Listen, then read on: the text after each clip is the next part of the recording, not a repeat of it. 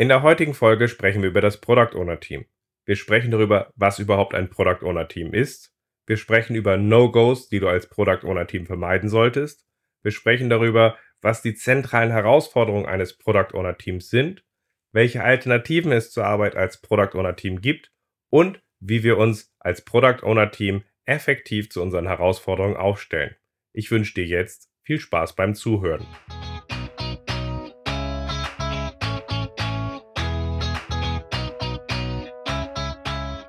Scrum ist einfach zu verstehen. Die Krux liegt in der Anwendung für deine Zwecke in deinem Kontext. Der Podcast Scrum Meistern gibt dir dazu Tipps und Anregungen. Moin Moin, in der heutigen Folge sprechen wir über das Product Owner Team. Schön, dass du dabei bist. Mein Name ist Ralf Kruse. Ich helfe Organisationen durch Training und Coaching, ihre Herausforderungen über agile Herangehensweisen zu meistern und das ohne Dogma und Methoden als Selbstzweck. Und genau in dieser Art und Weise möchte ich heute mit dir über das Product Owner Team sprechen. Was uns zu der ersten Frage bringt. Was ist überhaupt ein Product Owner Team? Als ein Product Owner Team verstehe ich eine Gruppe von Product Ownern, die übergreifend an einem größeren gemeinsamen Produkt arbeiten, was sie alleine als Product Owner bei der hohen Anzahl an Entwicklern bzw. Teams so gar nicht leisten können. Die Idee ist doch eigentlich ganz einfach. Ein einzelner PO ist in einem einzelnen Scrum-Team dafür verantwortlich, die Wertmaximierung des Produktes und der Arbeit des Entwicklungsteams voranzutreiben. Dazu arbeitet ein fester Product Owner und eben kein Komitee mit den Entwicklern eines Teams zusammen. Die Idee dahinter ist auch, dass es ein gemeinsames Vertrauensverhältnis gibt, aus dem man eben halt auch mit diffuseren, komplexen Anforderungen zusammen schnell zu klaren Absprachen kommen kann. Diese Arbeitsweise wollen wir in einem Product Owner Team auf ein Team skalieren, also einer Gruppe von Menschen, die in enger Zusammenarbeit nach einem größeren Ziel strebt. Für ein Product Owner Team heißt es, wir wollen in enger Zusammenarbeit zwischen den Product Ownern eine gemeinsame Ausrichtung für ein größeres Produkt schaffen, so dass wir sowohl für die mehreren Scrum-Teams, die wir dort haben, eine gemeinsame Orientierung schaffen, als auch, dass wir zu unseren Stakeholdern gemeinsam und effektiv aufgestellt sind. Bevor ich jetzt aber darüber sprechen möchte, wie man sich als Product Owner Team effektiv zu diesem Anspruch aufstellt, möchte ich einmal über bestimmte No-Gos sprechen, die mir dabei wiederkehrend begegnen, welche Herausforderungen sich aus der Arbeit als Product Owner Team ergeben, als auch welche Alternativen ich zu der Arbeit als Product Owner Team sehe. Also, folgende drei No-Gos sehe ich in Richtung von einem Product Owner Team. Das erste und wichtigste ist, glaube ich, ein Scrum-Team muss mit mehreren Product Ownern zusammenarbeiten. So wird das Vertrauensverhältnis zu den Entwicklern gestört, weil sie nicht mehr genau wissen, was denn eigentlich ein Product Owner mit kurzen, knappen, informellen Aussagen meint. Wenn jetzt da irgendwo steht, ja, der Product Owner hat gesagt, das soll gut genug sein, dann ist das aus einem Vertrauensverhältnis zu einem festen Product Owner relativ leicht, dass sich so etwas rausbildet. Ja, Ralf hat das gesagt, das passt schon. Wenn er sagt, gut genug, dann soll das wieder so etwas sein wie das. Wenn jetzt aber ein Team mit fünf Product Ownern zusammenarbeiten muss, dann besteht halt einfach auch die Gefahr, dass sie fragen, sag mal, ist das jetzt das gut genug von Ralf, von Inga, von Hermine?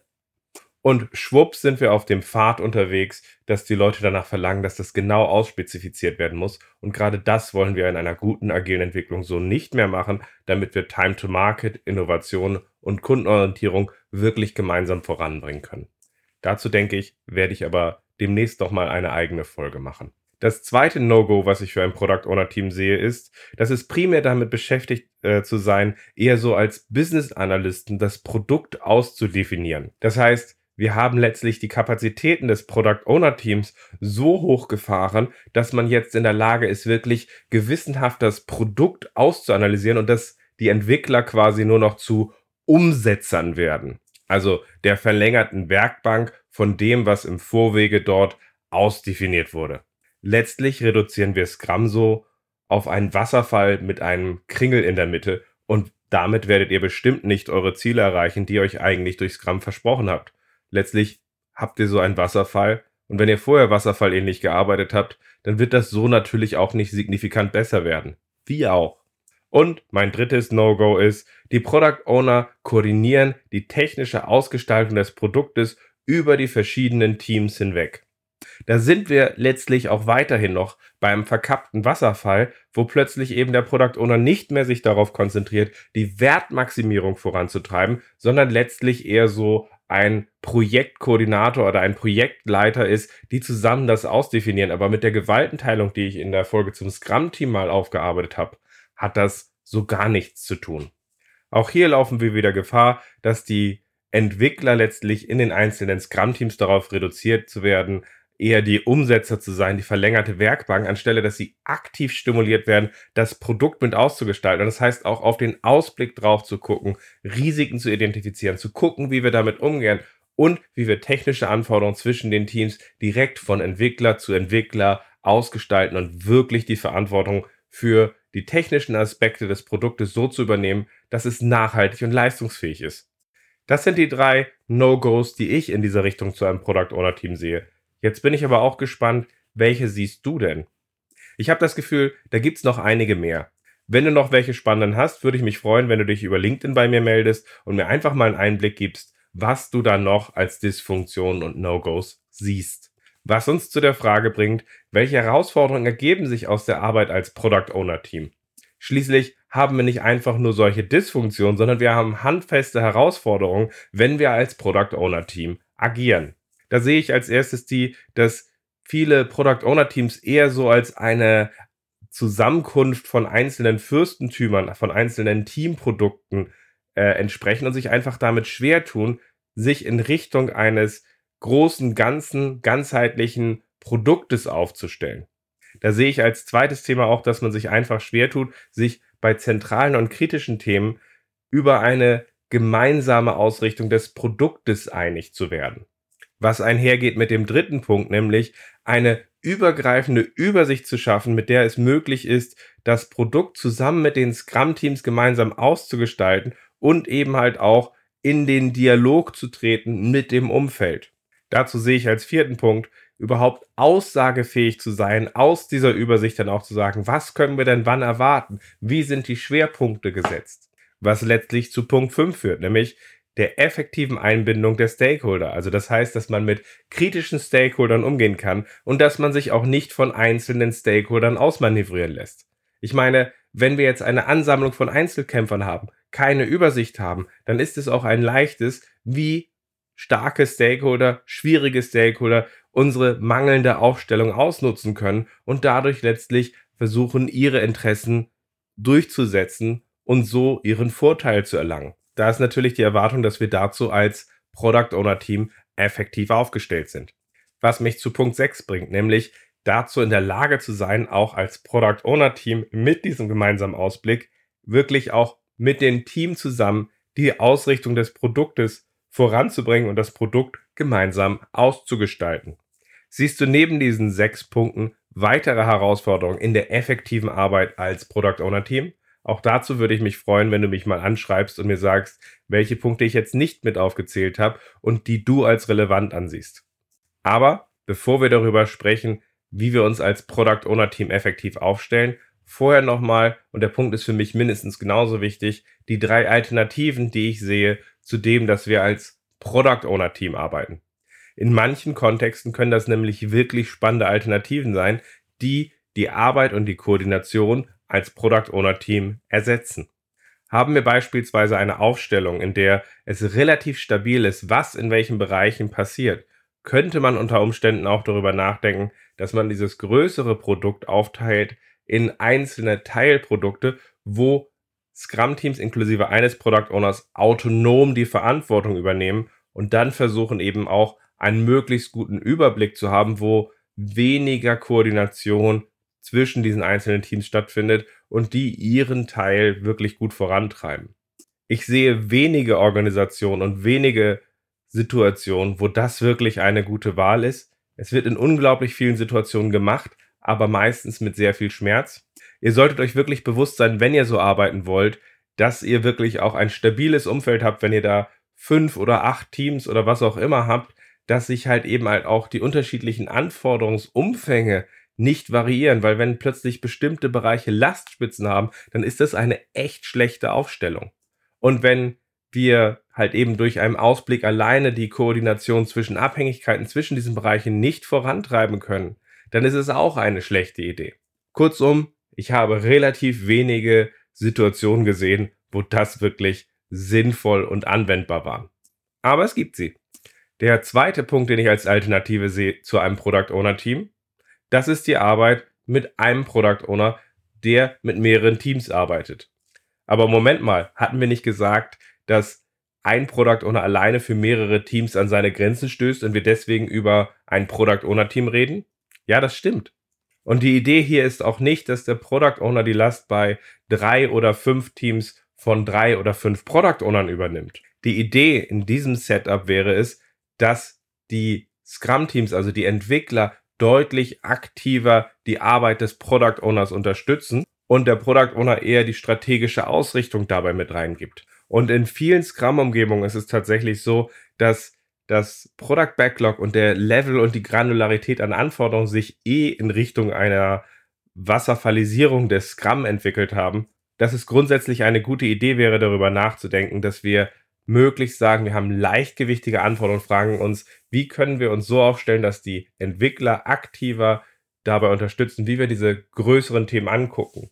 Und dazu würde ich dir ja nochmal empfehlen, dass du dir sowohl die Folge nochmal anhörst von vor zwei Wochen zu dem, wo ich darüber spreche, dass es Probleme gibt dadurch, dass wenn wir nach zu granularen Anforderungen streben, als auch die Folge zum User Story Splitting, weil es gibt Alternativen dazu, dass wir alles immer genau ausspezifizieren wollen. Und wenn wir nach denen streben, dann ist es durchaus mit drei Teams, mit vier Teams möglich, dass es einen übergreifenden strategischen Product Owner gibt, der sehr aktiv von Teams unterstützt werden, die mehr in die Ownership eben auch in der Unterstützung beim Produkt gehen.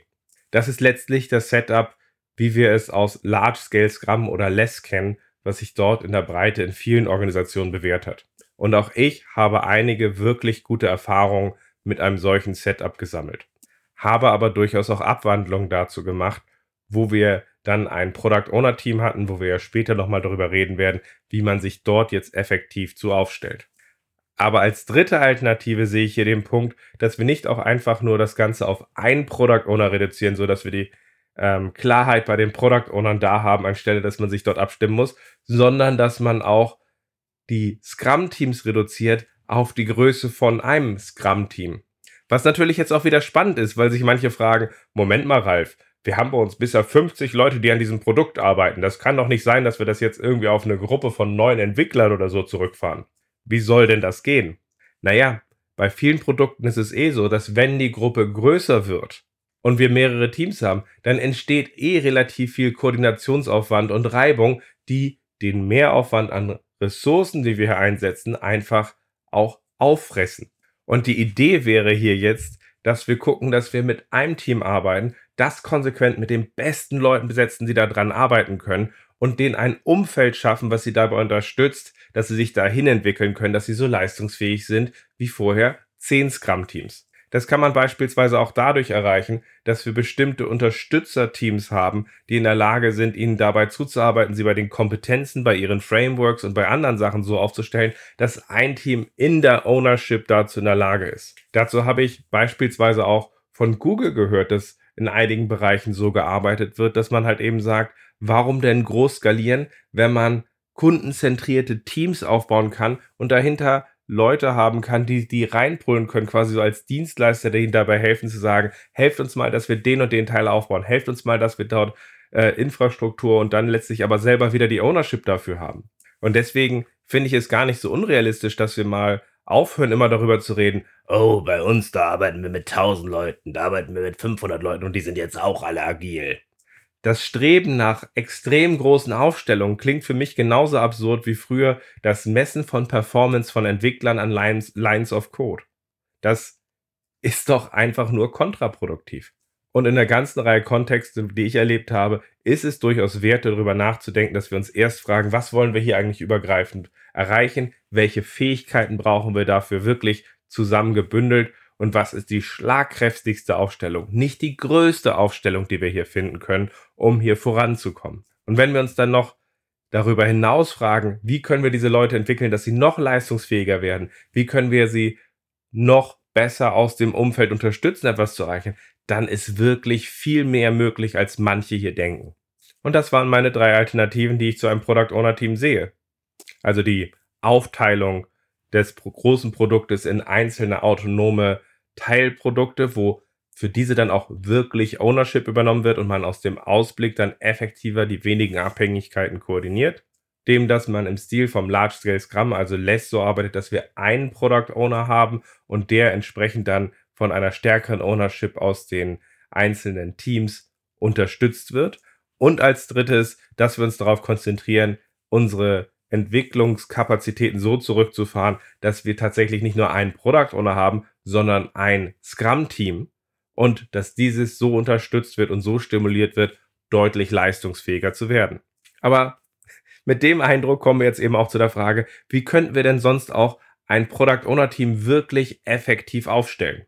Zum einen rate ich euch zu einer Sache dringend. Es sollte bei der Aufstellung von einem festen PO zu einem Scrum Team bleiben. Wir brauchen dieses Vertrauensverhältnis. Achtet darauf, dass das bestehen bleibt, dass es das wirklich gibt, weil wenn mehrere Product Owner mit einem Scrum-Team arbeiten, dann haben wir das Problem, dass die Entwickler unsicher werden und noch stärker nachschreien werden.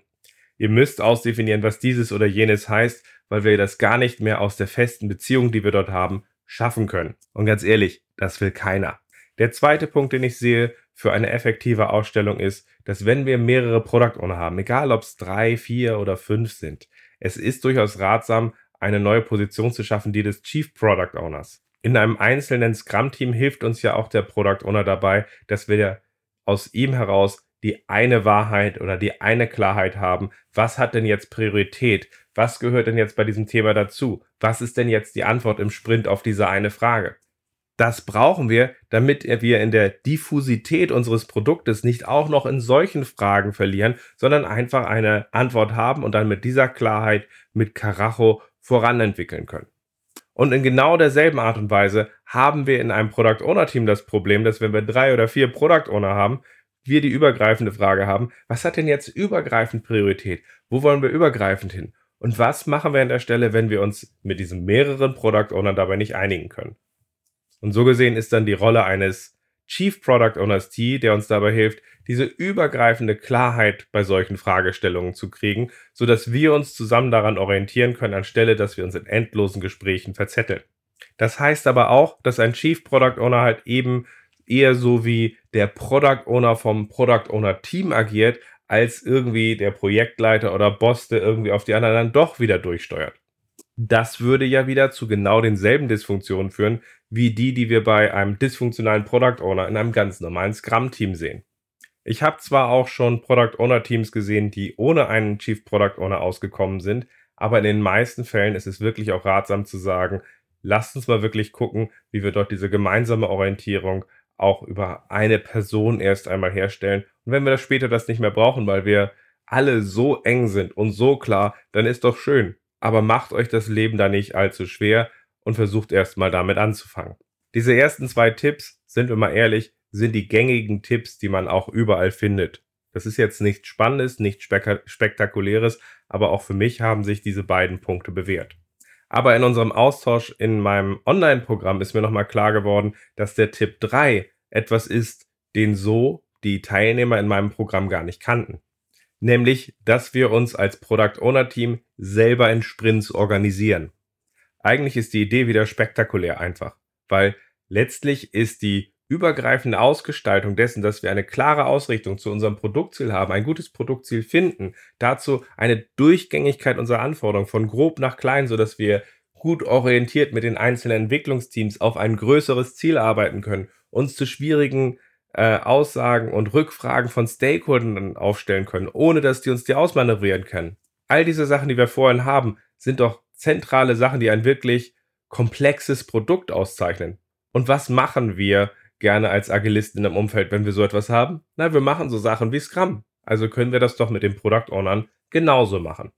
Wenn wir uns so als PO Scrum Team organisieren, dann geht es letztlich darum, dass wir uns einfach auch sagen, parallel zu dem Sprint von den normalen Scrum-Teams nehmen wir uns als Product Owner-Team einen übergreifenden Schwerpunkt vor, wo wir unser Produkt signifikant voranbringen wollen. Also wo wir die Produktausrichtung so voranbringen wollen, dass das Ganze gut aufgestellt ist. Das heißt, im Anschluss an die Sprint Plannings mit unseren Scrum Teams findet das Sprint Planning vom Product Owner Team statt. Wir müssen da das mit den Anforderungen und ähnlichen Sachen gar nicht so überkandideln. Es geht um die einfache Frage, was wollen wir hier eigentlich übergreifend als Product Owner Team in Richtung von unserer Produktausrichtung so vorantreiben, dass wir am Ende des Sprints bei diesen Sachen besser aufgestellt sind. Könnten wir quasi auch als Sprintziel bezeichnen. Dann könnten wir uns darum reihum fragen, was kann denn jeder dazu beitragen, dass wir uns diesem Ziel nähern? Was müssen wir denn jetzt wirklich tun? Und so kommt man in den Austausch zu den Themen, die unangenehm, die schwierig sind, die wir ansonsten als Product Owner Team gerne beiseite schieben und einfach ausblenden, zu sagen, da und da müssten wir ran. Und dann fragt man sich, wie machen wir das zusammen? Wie ein normales Scrum-Team. Daraus aufbauend würde man sich jetzt in einem Stand-up regelmäßiger im Sprint treffen, um ähnlich wie in einem Daily Scrum bei den normalen Scrum-Teams zu koordinieren, was haben wir denn, was fehlt denn jetzt noch, was ist noch so irgendwie angefallen, so dass wir uns dabei eingrufen und das Ganze wirklich sinnvoll voranbringen.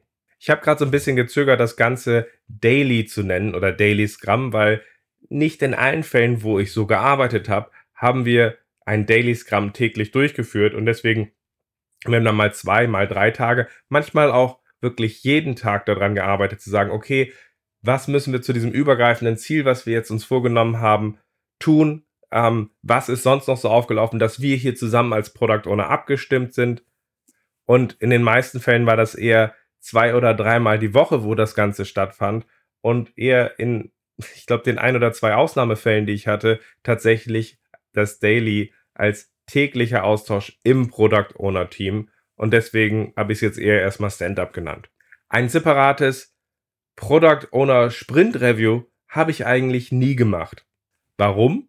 Naja, weil das Sprint Review für mich, also wie das Ergebnis wirkt, was wir dort geschaffen haben, sehen wir doch bereits gut im normalen Sprint Review als auch im Sprint Planning. Das ist doch für sich ein viel lebendigerer Austausch, wie das, was wir dort als Orientierung geschaffen haben, als irgendein separates Sprint-Review, wo wir künstlich sagen, da treffen wir uns doch mal zusammen. Und vielleicht, um es nochmal wirklich konkret zu sagen, wenn wir im Sprint-Review sind, am Ende des Sprints, also von den normalen Scrum-Teams, die wir haben, also nicht vom PO-Team, dann ist es doch relativ schön zu sehen an der Stelle, haben wir eine gute Orientierung geschaffen, an dem wir die Ergebnisse, die geschaffen wurden, in den größeren Kontext einordnen. Und damit meine ich nicht die POs für die Scrum-Teams und das Umfeld, was wir haben, sondern mit den Entwicklern aus den Scrum-Teams zusammen in der Lage zu sein, das zu machen. Und genauso stellt sich die Frage, haben wir ein ausreichendes Framing geschaffen und einen ausreichenden Trigger, mit dem wir in der Lage sind, wirklich auch gut und effektiv mit den Stakeholdern zusammen in den Dialog zu treten, wie wir dieses Produkt zusammen weiter ausgestalten und daraus wirklich die richtigen Diskussionen anzuregen. Und beim Sprint Planning wissen wir, dass wir einen guten Job gemacht haben, wenn wir einen richtig guten Ausblick haben, aus dem es ein leichtes ist, ein gutes Sprintziel zu motivieren, übergreifend für die einzelnen Scrum-Teams, die wir da haben.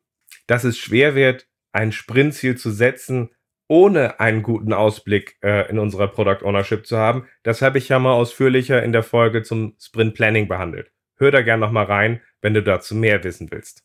Aber genauso ist es für Sprint Planning auch wichtig zu sehen, haben wir genügend Optionen von den Sachen, die jetzt wirklich dran sind, vorbereitet, sodass wir zu dem Sprintziel, was wir uns gesetzt haben, auch die Scrum-Teams in der Lage sind, sich die richtigen Items in den Sprint reinzuziehen, sodass wir an den wirklich wichtigsten Sachen arbeiten können.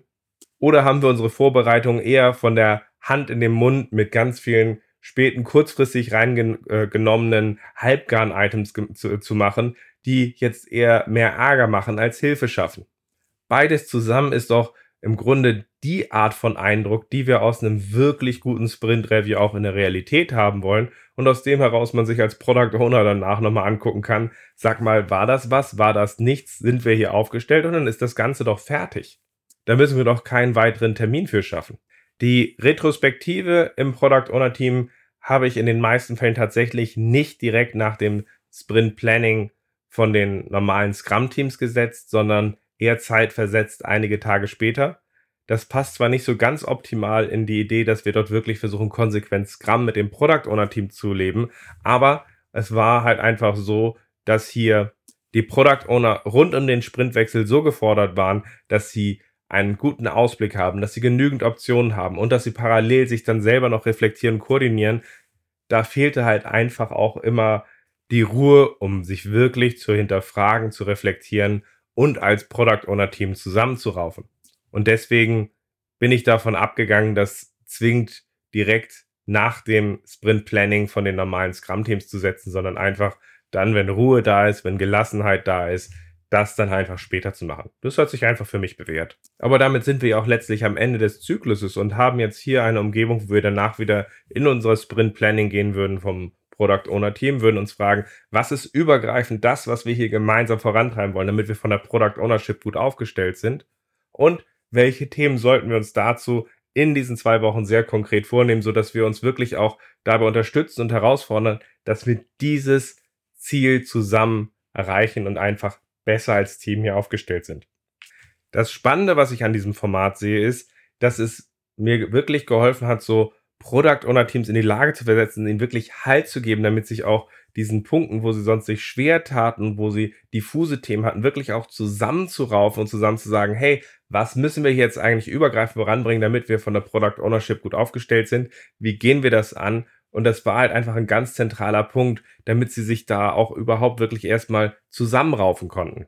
Und zusammenraufen ist da für mich ein ganz wichtiger Punkt, weil ich einige Umgebungen erlebt habe, wo sich die Product Owner eher in ihren Fürstentümern nebeneinander eingerichtet haben und jetzt, wo man angefangen hat zu sagen, was wollen wir denn jetzt in den nächsten zwei Wochen hier zusammen vorantreiben, was machen wir denn jetzt hier? Plötzlich sagte, eigentlich müssten wir mal hinkommen, dass wir da ein Stück weiterkommen, dass wir da zusammen aufgestellt sind und was wir jetzt bei unserem neuen digitalen Plus-Programm oder ähnlichem dabei machen, dass wir da wirklich mal voran und zu Potte kommen.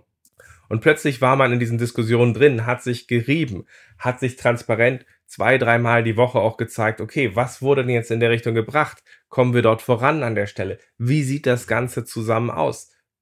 Und so steht dann halt auch einfach die Plattform, mit der wir zusammen wirklich zu einem Team werden, also zu einem Product Owner Team werden, was sich diese Herausforderung, die wir dort in diesem Setup haben, auch wirklich gemeinsam stellt.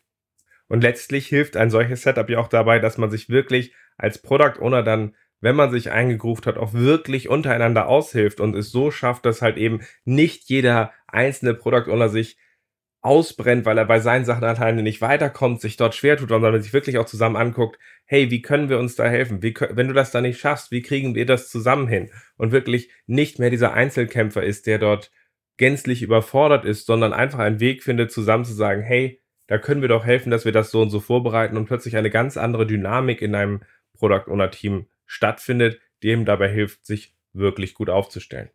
Mir hat jedenfalls diese Form von Setup in einer ganzen Reihe von Fällen dabei geholfen, Product Owner Teams dabei zu helfen, dass sie sich zu den Herausforderungen sich als Einheit gemeinsam aufstellen. Fassen wir also nochmal zusammen. Als Product Owner Team ist es häufig die größte Herausforderung, sich wirklich als Team zusammenzuraufen. Nicht in allen Fällen ist es wirklich ratsam, als Product Owner Team zu agieren, sondern auch über einige Alternativen nachzudenken, neben dem, dass wir dort ein Product Owner Team haben. Wenn wir ein Product Owner Team haben, dann sollten wir uns so aufstellen, ähnlich zu dem, was sich in Scrum bewährt hat, damit wir uns gemeinsam den Herausforderungen, vor denen wir dort als Product Owner Team stehen, stellen können. Ich hoffe, diese Podcast-Folge gibt dir einige Inspirationen, was man rund um gute Product Ownership in einem Product Owner Team machen kann und dass wir uns in der nächsten Folge wieder hören. Bis dann!